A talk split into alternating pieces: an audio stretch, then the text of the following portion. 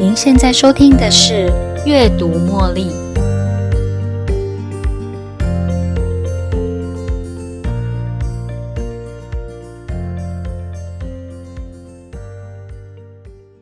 当我们看到别人的悲伤，心里面一定不知道怎么办才好。我们不知道应该要做些什么或说些什么，才能提供一点点帮助。说到底啊，我们认为自己根本没那个本事安慰别人。安慰别人需要耗费大量的时间跟金钱吗？想一想，在过去的经验里，有哪一件是别人为我们做的事，真的能够治愈我们的痛苦呢？想要提供协助，我们得要全盘清楚之后才能帮忙吗？以上这个问题都能够在这一集的节目里找得到答案哦。首先，我们得先聆听。聆听不仅能够建立信任，也能帮助我们体会他人的感受。当一位好的聆听者，你可以点头示意，但是在对方话还没说完的时候，最好别急着说话。即便说话者在这中间会有一阵子的沉默，可能会让你觉得有点小尴尬。好的聆听者大概有百分之九十五的时间是需要保持沉默，这样才能不打断对方。将焦点引导到说话者本身，鼓励他继续讲下去。当对方说完话后停下来，也请停留三秒钟，保持沉默后再换你接话。因为说话的人可能会在这一段的空档思考还有什么需要补充的。如果你太快接话，那么对方就会很难继续表达他的想法。当我们为了截取资讯、寻求资源、确认对方说话内容的细节。称为寻求事实聆听，但是这种存有目的的聆听方式，会使得你在对方说话的当下，不断的问问题来厘清事实的真相，这样反而会妨碍说话者继续分享的意愿。当说话者只想表达感受，但是提问者却提出偏离对方真正想要表达的内容，寻找事实的对话容易造成两方的疏离。并没有交集，提问者只想知道真相，并不关心说话者的感受。另外一个聆听方式是批判式聆听，当听话者只想分析并且评估他所听到的内容，那就是批判式聆听。我们的大脑喜欢做出分析跟评估，这样的习惯让我们得以做出最好的决定。但是批判式聆听却没有办法协助正在受苦的其他人。分析跟评估纯粹是以个人的观点出发，用自己评论做原因分析，充其量只是自己的感受，跟说话者的感受毫无关系。以上的聆听方式各有其优缺点。如果你是对方信任的人，你可以试着问问对方，只想听到安慰，还是想要听真相？你才能够透过同理的聆听，专注对方的感受，在聆听的过程中使用不同的聆听技巧。在聆听过后，换你说话喽。该说什么，不该说什么。第一个原则，你无法解决那个问题。我们无法解决人们的重大问题。对一位得了癌症末期的朋友，我们不能对他说：“你要不要戒烟试试看？”对一位失去孩子的朋友，我们不能跟他说：“你可以去领养一个孩子啊。”原则二。你永远也不会知道对方的真正感受，即使你有同理心，也并不代表你真的了解对方的感受。我们很常回应对方：“这件事我也遇过啊，你的心情啊，我都懂。”但是呢，这些话却否定了说话者的独特经验。承受了相同事件的不同人，各自都有不同的感受哦。你可以试着问问。你今天过得好吗？将重大事件转换成今天对方可以掌握的问题，或是你对这件事有什么想法呢？你对这件事有什么感觉呢？因为你真心想要知道对方的感受，或是你现在适应的如何了？不知道你现在过得好不好？但我听人家说了，我觉得很遗憾。任何重大事件发生好一阵子之后，你也可以这么问，让对方能够表达自己在事件过后一阵子的感受。再来，请让他知道你是站在他这边的。有几个方式来跟大家分享。听到这个消息，我觉得很遗憾。如果你也认同对方悲伤的状态，例如你的朋友要去参加一个好朋友的葬礼，这句话也能安慰到他哦。说出“我对你有信心”，虽然你能感受到对方的痛苦，但是你也相信对方是一个健全的人，一定能够走出来的。或是提供一些怀抱希望的故事，告诉对方他并不孤单。你也可以分享你周遭的人有的类似处境，但是这些人到最后都能够好好走出来的故事，告诉对方他会没事的。但是实际的案例并不包括网络流传的故事哦。或者你也可以说我在乎你。因为深陷在困境中的人，总以为自己不值得人爱，更没人爱。说出你真心的仰慕、尊敬、崇拜或是爱意，在对方眼里啊，能够获得很大的支持跟安慰。另外啊，人们需要空间，很多人急忙的想要为你解决问题，忘记了对方可能想要安静独处的意愿。对方可能想要说。我好累，我不想说话。你可以安静的待在我旁边陪我吗？陷入困境、生病或悲伤的人，他们都有一张免谢许可证。我们的真心协助是不求回报的哦。你可以说这封简讯啊，只是想要跟你打招呼，你可以不用回复哦。记得永远聚焦在对方的感受上，而不是只关注事实。另外，需要帮忙的人总是害怕成为别人的负担，所以我们要带着愉快的心情，心甘情愿的来做，因为你真的很乐意能够帮得上忙。反正我要去那里，要帮你带一些什么回来吗？嗯，真棒！我终于有机会试试那一间的面包了。或是我早就想要找你家小孩一起出去玩了。开心真诚的送出你的礼物吧。最后啊，专注你此时此刻能够提供什么样的协助。不是每个人在发生事件的当下会想要选择分享他们的困难。当你发现自己的好朋友没告诉你的时候，你一定会很生气的想问为什么。请你忍住这个想法吧。你的反应非常正常，但是对他们而言真的是太难了。人们有时候很难将自己的脆弱或伤口摊开给大家看。这个时候，不要把焦点集中在那个没对你交代什么的理由，而是专注在这个时候你能够做出什么样的协助。如果朋友什么都不想说，我们可以等待机会；如果他真的不愿意谈论，我们就尊重，绝口不提，让朋友知道你永远都是站在他这边的。你能给什么呢？他到底需要什么呢？为了支持朋友啊，发自内心做自己喜欢或擅长的事来表达你的关心，一点点的小动作也可以很贴心哦。对于一个失业的朋友，需要的是找一份全职的工作来支撑他的家庭。我们无法提供工作或金钱上的协助，但是我们可以将他的履历表转借给刚好有需求的朋友，也可以协助他申请政府补助相关计划的文件。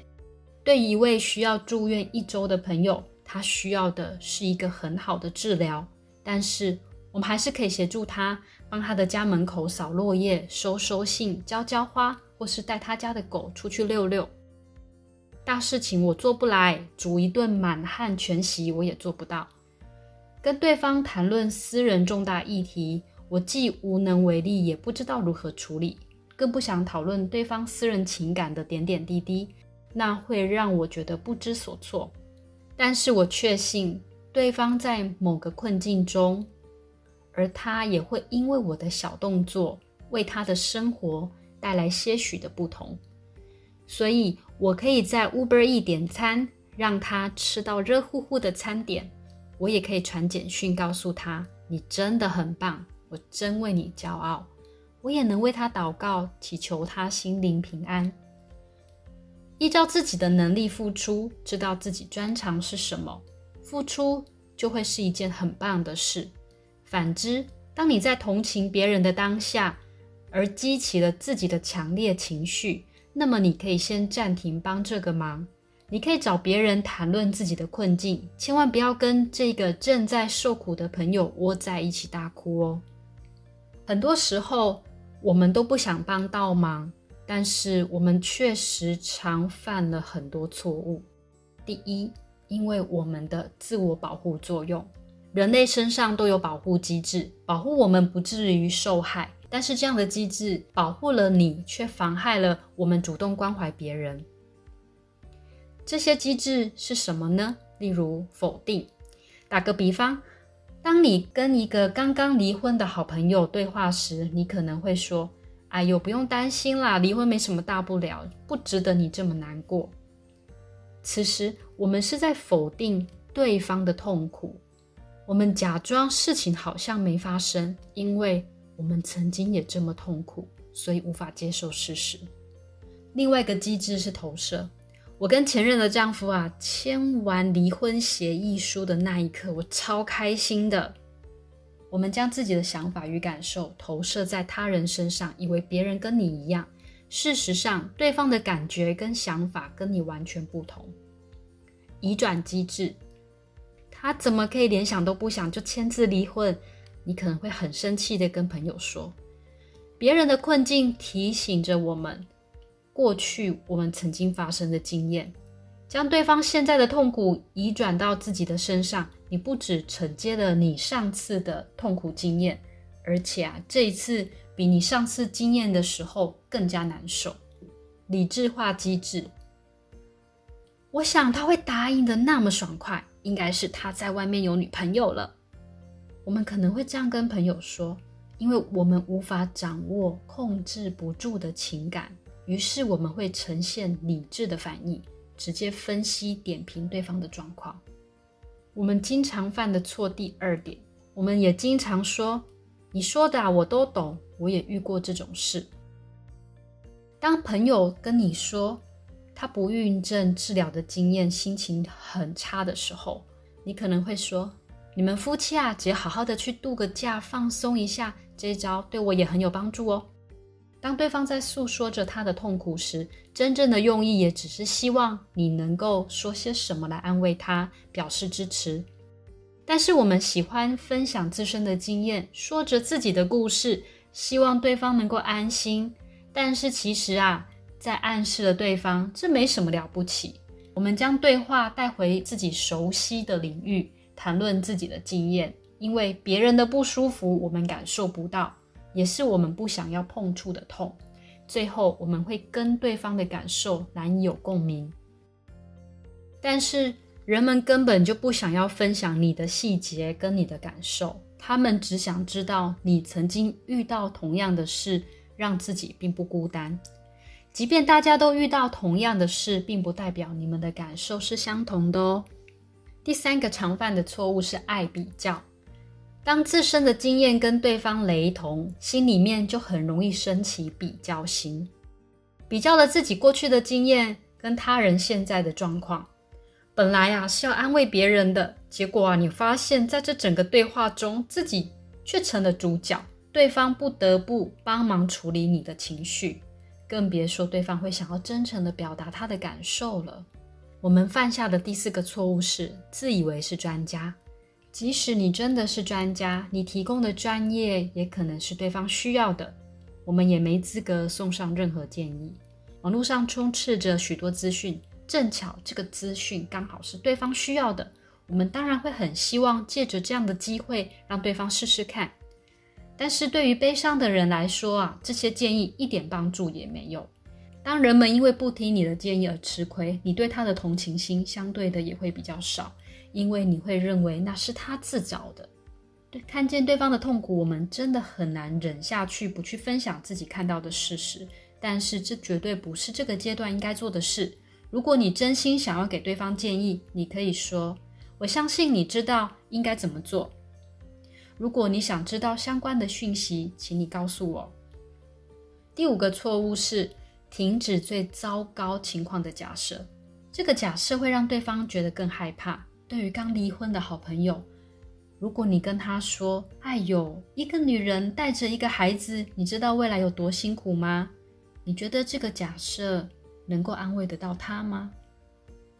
第六个错误是强迫正面思考，很多陈腔滥调的话语，例如“事出必有因”，这是上天的安排，你要多往正面想，至少啊你还活着。许多的研究支持了这个论点。当我们在别人的受困经验中强迫正面思考的力量，往往阻碍了悲伤的人想要多多谈论自己的感受，反而让他们更封闭了自己。第七个错误是消防队才是英雄。我觉得你真的很勇敢呢，听起来很正面，但是在受苦的人听起来可能是你真惨。我无法想象，如果我是你的话，要怎么继续下去？你好坚强哦，听起来好像是那个人很厉害，但是其实他的内心可能是破碎的。受苦的人不是英雄，消防队才勇敢。我们永远不知道对方是吞了几颗抗忧郁的药，才能有今天的勇敢。如果我们不了解对方如何走来的来龙去脉，避免用这些评论的方式。来安慰他人。听完了这一集的内容，你抓到了安慰人的重点吗？第一，确认他顺利分享自己的故事；第二，确认他说话的分量占了整个谈话的百分之九十五。如果不小心离题或是失焦了，请重新引导焦点到对方身上。第三，聚焦在他目前的感受，询问对方：“你今天感觉如何？”然后请听，不打岔。第四，受苦的人才是最了解自己经验的人。不要自以为聪明，想着要解决他的问题。接受事实与沉默的时间，聚焦在你们双方关系的流动上。第五，做你能做到的事，即便是小事，也能让对方悲惨的日子有所不同。书中的许多例子都让我心有戚戚焉。有些是我无意识对别人不自觉做出的反应，有些是别人在不自觉中对我说出的话而造成的伤害。当时的我无力做任何应变，只顾着带着自己的伤口，一步步的就这样长大了。所以我还真的不太会安慰人呢。不过看完了这本书的安慰人清单之后，我也很认真的列了自己的清单。左思右想后，发现啊，阅读茉莉 Podcast 或许也可以安慰到你们哦。怎么说呢？阅读茉莉 Podcast 的节目制作内容在于分享，分享当自己受到挫折、陷入困境却找不到合适的人开导我，而阅读就是我最大的安慰。借由阅读，我找到了解决方法的可能性。如果你没有时间阅读，强烈鼓励你每周一收听阅读茉莉 Podcast，真心希望这个节目也能真的带给你安慰以及更多学习的力量。在下一集的阅读茉莉将与您分享非暴力沟通，强化自己的同理心，改善沟通品质，达成双方需求双赢。最后，如果您喜欢今天的节目，邀请您在 Podcast 留下五星评论、订阅并分享这个频道给你的好朋友。喜欢文字内容的朋友，也欢迎您到阅读茉莉部落格、Instagram 跟 Facebook，也会同步在每周一发布最新内容。您也可以用赞助的方式协助这个频道持续运作哦。如果您有其他反馈或想法，欢迎留言给我。您的这些反馈都将成为背后那一股支持着我坚持不懈、持续创作、提供更优质内容的动力。感谢您的收听，我们下一集再见喽，拜拜。